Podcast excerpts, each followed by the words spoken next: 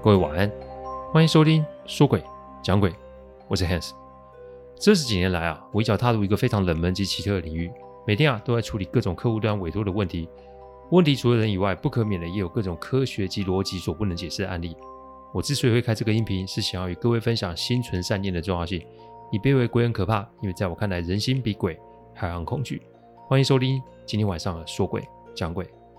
说鬼讲鬼音频制作都有一定的程序规范，每个个案分享都要客户的书面授权才可以开始整理、写稿、录音、试听、制作，因此每周只能录制一集，还请各位见谅。因为每个个案都代表当事人与客户的信任。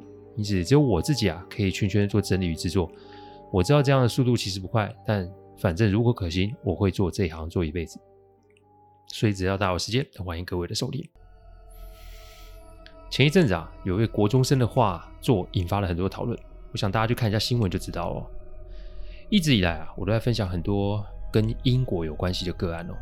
善恶终有报这句话，我讲了不知道多少次了。牛顿啊，不是有讲吗？作用力等于反作用力。这科学的原理放在玄学里面也是一样的。这个啊，我就多加一个字“业”，就是俗称的业力啊。伤害人啊，最终也会让自己受损。正所谓损人不利己啊，就是这个道理。我们可以看不惯某些事情，但是那是个人的标准不同罢了。如果你什么都要扯上意识形态或是好坏的二元论，这一定会引发风波的。有人会因为这风波得利，有人会因为这个风波受伤。如果我们的得利跟别人的受伤是有因果关系的，那么日后你将会为你现在的行为付出代价，这是任谁都逃不掉的。再来，事情爆发后，如果又出来想要道歉、捐钱就蒙混过关的话，那我只能说啊，你的罪就会更重，因为那不叫忏悔，那个叫恶意的欺骗与操作啊，哪个神明会原谅这种事啊？所以啊，该收手的时候就要收手，该反省的时候就要反省，不要自作聪明在那边操弄。因为你只是还没踢到铁板而已。劝说人到这，我们继续讲案例哦。那个走进餐厅的是一位男士啊，我们都不认识，但不知道为何啊，我们四个人就是老板、阿公、我还有妹仔，看到这个家伙的时候，心中就有一股没有由来的厌恶感，好像这家伙是对我们做了什么事情似的。反正就一看就讨厌。这位男士啊，穿着得体，言谈客气。但我们不知，就是觉得这家伙很烦。后来才知道他是五楼来的新屋主哦，是因为施工事务说现场有些状况，所以他来这边了解一下。接着从他嘴里吐出来的话，不禁让人家非常的生气啊。他是这么说的：是这样啊，我知道之前楼下是凶宅，我是在想有没有可能啊，或是你们那边没有清干净，所以才会这样子。我想不如找个法师去你那里静一静哦。妹仔一开始还有点懵啊，还没听懂怎么回事。我一听，我不禁火冒三丈。我冷冷的说：“先生，我觉得你是想把事情推到四楼身上。很抱歉呢，如果是四楼的问题，那他连事务所都开不成啊。你还没有来之前，这边都很平安呢。我们不能否认四楼以前发生过事情，但你现在这个牵连，砍拖，让人家没有办法理解跟接受。哎，还有，你怎么能确定请法师来静一静就没事？面对我出声的质问啊，这个屋主有点慌了。”就说啊，我只是说说啦，哎，我没有觉得是你们的问题啊，只是说他想推出，呃，推测出来所有的可能性，不知道会引发我们的误会，真的很抱歉。我举手把他的话打断，我说我不清楚你是说错还是你想试探，但我觉得你现在该离开了。我讲完我就站了起来，说真的，如果这家伙再多说一句啊，我真会直接揍他啊。不管是处理什么样案子啊，对于案子里面的人事物啊，我都会有感情上的投射，因为没有这样子，你根本没有办法设身处地的为对方着想。不论这个对象是人还是鬼啊，这都一样哦。所以啊，你对于那种自私自利的人事物啊，我就会知绝对百分之百的反感。这家伙看我这样子啊，也被我吓一跳，钱都没付啊，就跑了。但回想这家伙说的话，我心中就觉得怪，因为凭什么他一口咬定是四楼的问题？但人嘛，在生气的时候总是不会想到这么多的细节，只觉得怎么会有这种人？但接下来发生的事情开始超出我的预期哦。隔两天吧，阿公打给我，他说：“哎、妹仔那边又有状况。”正好那天啊，我取消了一个会。下午五点半啊，我跟阿公啊就在楼下遇见了。我们一进啊，阿妹她呃妹仔他们住了一楼的楼梯间，就闻到了很浓的烧纸钱的味道。上了四楼啊，妹仔生气的跟我说：“那楼上的屋主啊。”竟然没有经过他的同意，找了个什么法师啊，在三楼及四楼做法事，搞得整栋公寓啊乌烟瘴气。后来还请了环保局及警察局来开单呢、啊，对方才罢休。我一听我火就上来了，但妹仔把我拉住，她说这不是重点，重点是后来啊，依旧也来了，因为那个法师不知道为什么就从五楼楼梯滚了下来，整个人摔了个没有意识啊。屋主也跟着去医院了。妹仔说事情是这样的，一开始啊，他还在三楼睡觉，是妈妈啊被屋外的动静给吓到了。对方的法师啊就说是三楼没有清干净，结果想要硬闯进来。妹仔起来以后啊，就大声呵斥要他们退后，接着请了警察局去环保局来。双方僵持在那，妹仔就打开手机开始录影了。那个法师啊看进不了三楼，于是啊就在三楼与四楼楼梯间开始做法，这能做的都做了。最后还拿个金炉在那边烧纸啊，整个现场就是烟雾弥漫了。这三楼弄完了，就想要去四楼。妹仔啊，为了怕对方会有什么破坏的行为啊，就跟着上去。接着妹仔拿出了手机，她说：“我空口口说无凭了，这是后来四楼跟五楼发生的状况，你们两个看看吧。”影片我没有提供给警察，因为啊，妹仔想让我们看了以后再说。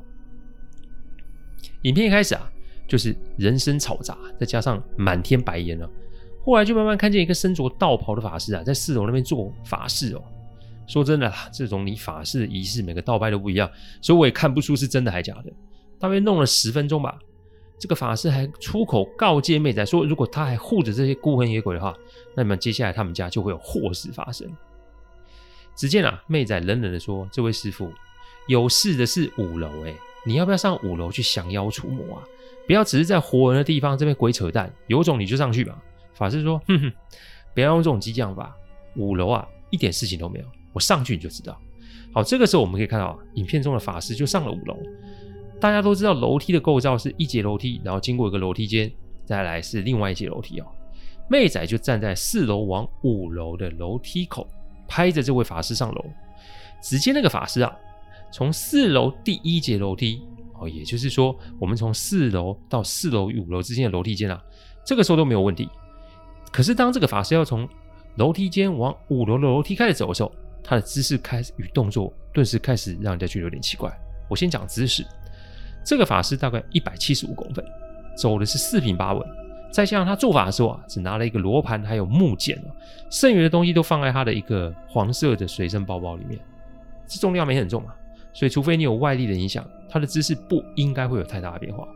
但这个时候啊，已经踏上要往五楼的楼梯的法师啊，他的右肩明显的歪斜，好像是有什么东西拉住了他的肩膀似的。再者，他的动作明显变慢很多，又像是啊有人拉住他，让他寸步难行。接着，我们就发生了一个让我们没有办法理解的现象，那就是楼梯间呐、一样被这个法师啊搞了烟雾很大，但我们在烟雾中看到一个身影，不是两个身影。一个身影压着法师的右肩，另外一个则是呢用手抓住法师的左脚，同时发力的结果就是让这个法师从楼梯上失足跌了下来，他的头、肩、脚都受到了极大的撞击哦。好，这都还不是让人最害怕的，因为接下来他的姿势头上脚下，两手一摊，远看就像是倒吊在楼梯间似的，但这个无疑都让我们想起隔壁栋邻居前几天半夜目击到的样子哦。然后在那团烟雾中，那两个白色的形体，还啊，脸靠很近的这个靠近这法师的脸，看样子好像是在确认这法师摔昏过去没啊？感觉好像是如果还没昏过去，他们还可以再让这个法师再摔一次。妹仔是在事后看到影片，那就代表他他说他在现场其实是没有看到任何状况的。但接下来那两个白色身形就慢慢的合在一起了。当我们三个人都看见了熟悉的身影，那个不是别人，错，应该说不是别的鬼，那个就是小娟的身影哦。但是还没结束，因为这白色的身形啊，就往楼上走了上去。妹仔他们的楼梯间啊，都都对外有窗户嘛，镜头里面的妹仔还拿着手机在摄影，只是啊，他也在喊下面人上来帮忙啊，要把法师扛下去。正当大家手忙脚乱的时候，最让人发毛的一刻出现，因为我们从那个楼梯间的窗口看见一个头在那边晃来晃去，那个头有很长的头发，重点是头上脚下。再来，他的脸正对着我们，我们看不清楚是谁，但我们总觉得我们跟邻居看到的是一样的。白天虽然不算是白天啦，下午白天就显像出来，那现在该不会正当我们想的时候，门铃响了起来啊？我们都被吓了一跳啊！一开门是那个五楼的屋主，我正想用三字经问候他祖宗十八代的时候，他神色非常的慌乱，想要进来啊，但被我给推了出去。我说你也差不多一点，搞这么多风波还要进门，我忍不住我就对他破口大骂。要不是阿公把我拉住，我真的想动手打这个家伙。但这个时候，只见他往左边看了一下，然后就突然发力往里往我们的门里面冲啊！左边就是要上五楼的楼梯间，我们都被他这个动作啊搞了一个措手不及，也被他吓了一跳。而且他进门之后，立马就把里面的铁门给关起来反锁。他坐在地上喘着大气。这个时候，门外响起了敲门的声音，而这个敲门的声音让妹仔顿时有点呆了。他说：“这个是小娟生前跟他玩闹发明出来的暗号，先是快速的敲五下，再来则是重重且慢慢的敲三下。这个只有他跟小娟知道啊，不可能有人会知道这个暗号啊。小娟不是走了吗？为什么隔了几年又再度出现呢？敲过三次以后，外面没了声响，但没多久。”妹仔卫浴间就传来拉马桶的声音，哎呦我的天呐、啊，这也才晚上八点就闹成这样啊！看来今天这个法师应该是捅了马蜂窝吧？接着楼上啊开始拆屋的工程啊，反正就是一阵乱砸乱扔的声音。但据我们所知，目前上面根本不应该有人啊。那可想而知，现在在上面撒泼的应该不是人吧？我拉着阿妹仔及阿公坐下，因为啊冤有头债有主啦。那你作死是你家的事啊，跟我没关系。我常说人心就是最好的风水啊，你种什么因就得什么果，任谁都逃不了。所以，与其在那边啊抵抗或是抵死不从，你倒不如接受现状，做出调整。请记得哦，你逃得越久，果报就越重。这不是恐吓，这是上天定下的规则。当我们到客厅坐下后啊，门呐、又再度响起了敲门声。这一次敲门声就是非常急促，搞到很像是在踹门似的。正当我们觉得门快被敲破的时候，妹仔的手机响了起来，原来啊是楼下的妈妈打电话说回家吃饭啦、啊。妹仔问妈妈：“你你有没有听到什么声音？”妈妈说：“没有啊，我刚从外面买东西回来，除了今天被那法师弄得很脏以外，没听到什么声音啊。”各位啊，一层一户的公寓，这种四十几年的房子，隔音其实没有很好哎。再来，因为空间的空旷，其实会让声音更大才是。怎么可能五楼在砸房，四楼在敲门，而在三楼梯间的妈妈会一点声音都听不到？这不是科学可以解释的吧？这已经摆明今天跟法师的事有关系。妹仔紧张的看着我，我说啊，是福还是祸啊？是祸躲不过嘛。我们也没做错什么事嘛，所以先下楼吃饭。这个家伙把赶出去，想去哪就去哪。当我讲完啊，看向门口的时候，只见那个五楼的屋主啊，盯着墙上的照片直发抖啊。他问我说：“这上面的女孩子跟你是什么关系？”而这个照片上面的人正好是妹仔与小娟生前的合照。嗯，他认识小娟哦。那他跟小珍是小娟是什么关系？该不会这么刚好，他就是让小娟人财两失的那个渣男吧？真的是这样吗？如果是，那我们该怎么处理一切呢？一切都得等到下一集再跟大家揭晓。今天啊，来回应一位听众 Coco 五四四一五一三五一六的问题哦。他说啊。